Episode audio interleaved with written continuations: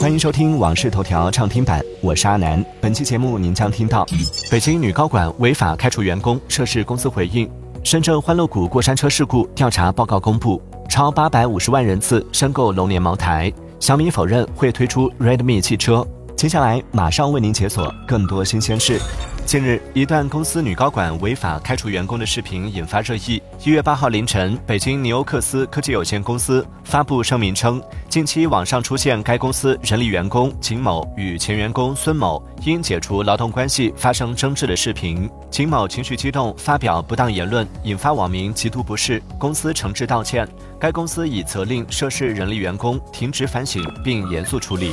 针对美国《华尔街日报》关于马斯克经常吸毒的报道，一月七号，马斯克在 X 平台发文称，自己按照 NASA 的要求进行了为期三年的随机药物测试，从未发现任何微量的毒品或酒精。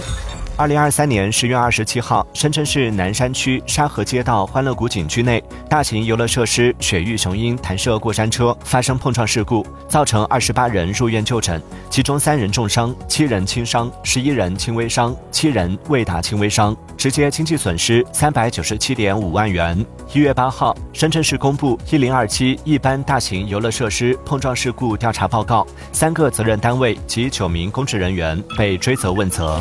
一月八号，深圳欢乐谷发布关于坚决落实整改的声明，其中提到，深圳欢乐谷将严肃处理相关责任人，强化责任和纪律，严防此类事故再次发生。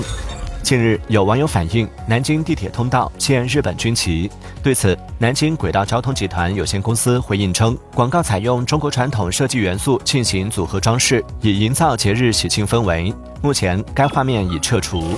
自二零一四年起，茅台每年都会发布一款茅台生肖酒，甲辰龙年为第十一款。据悉，龙年茅台市场指导价为每瓶两千四百九十九元。据五十三度五百毫升贵州茅台酒甲辰龙年申购结果公示，共计八百五十八万九千二百一十七人申购，一万九千四百七十五人申购成功。随着电视剧《繁花》热播，繁花效应正在上海持续回升。武康大楼前人山人海的打卡画面，如今也出现在了黄河路上的台盛园门口。繁花联合导演陈亮表示，上海人很喜欢凑热闹，而且繁花带来了很多共同话题，引发大家讨论自己感兴趣的内容。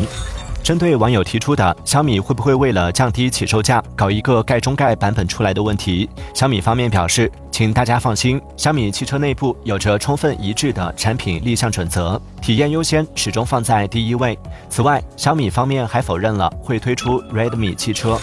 针对网友关心的小米汽车的价格问题，小米汽车称，我们的确还没有最终定价。雷总在小米汽车技术发布会上也介绍过，确实有点贵，但会贵的有理由，不会是九点九万，不会是十四点九万，不会是十九点九万。最终定价我们将于小米 SU 七正式发布会上公布。据报道，梅梅 Taylor Swift 时代巡回演唱会电影全球票房收入超二点六一六亿美元，正式超过迈克尔杰克逊的 This Is It，成为全球有史以来票房最高的演唱会电影。该片已于二零二三年十二月三十一号在中国内地上映。